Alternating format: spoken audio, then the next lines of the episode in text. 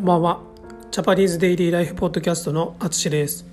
このポッドキャストは日本語を勉強している皆さんに向けたポッドキャストです。はい。こんばんは。皆さんお元気でしょうか？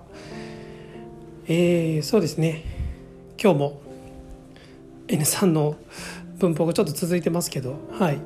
今日も N3 の文法いきます。今日は、えー、何々といえば？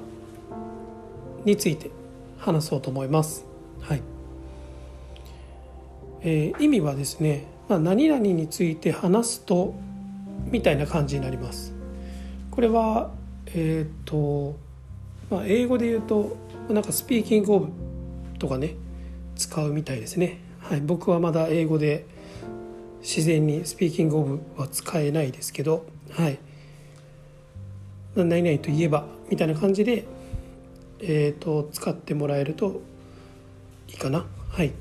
早速 例文いきます。はい。ちょっと頭が回ってない。はい、えー、1つ目、えー、日本の料理といえば寿司です。日本の料理といえば寿司です。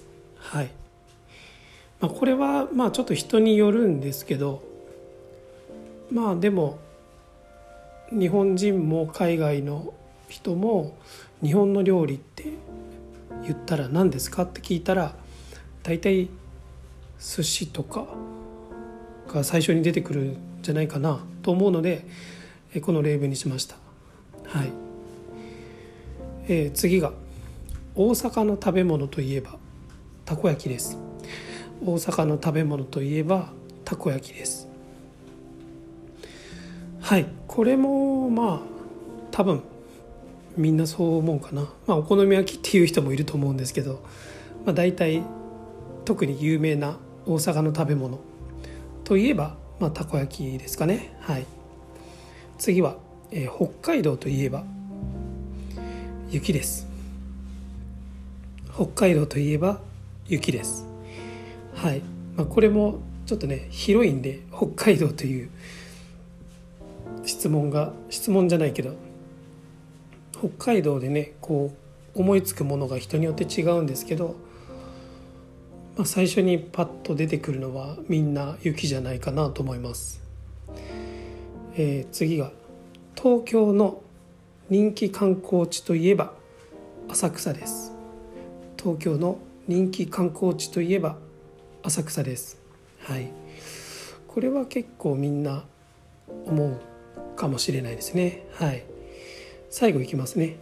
日本の人気のある文化は漫画です。日本の人気のある文化は漫画です。はい。これを文化というのかちょっと、まあ、いろんな意見あると思うんですけど。はい。今日はこんな風にしてみました。はい。こんな感じですけどもどうでしょうか？はい。えー、そうですね。会話の流れで使うことが多いかなと思います。例えば北海道の話をしていて、えー、あそうそう北海道といえばあの雪を思い出しますけど、えー、今年の雪は多かったですか？とかね、まあ、こうやってつなげて話せるととても自然な会話になると思いますので、はい、ぜひ会話の途中に使ってみてください。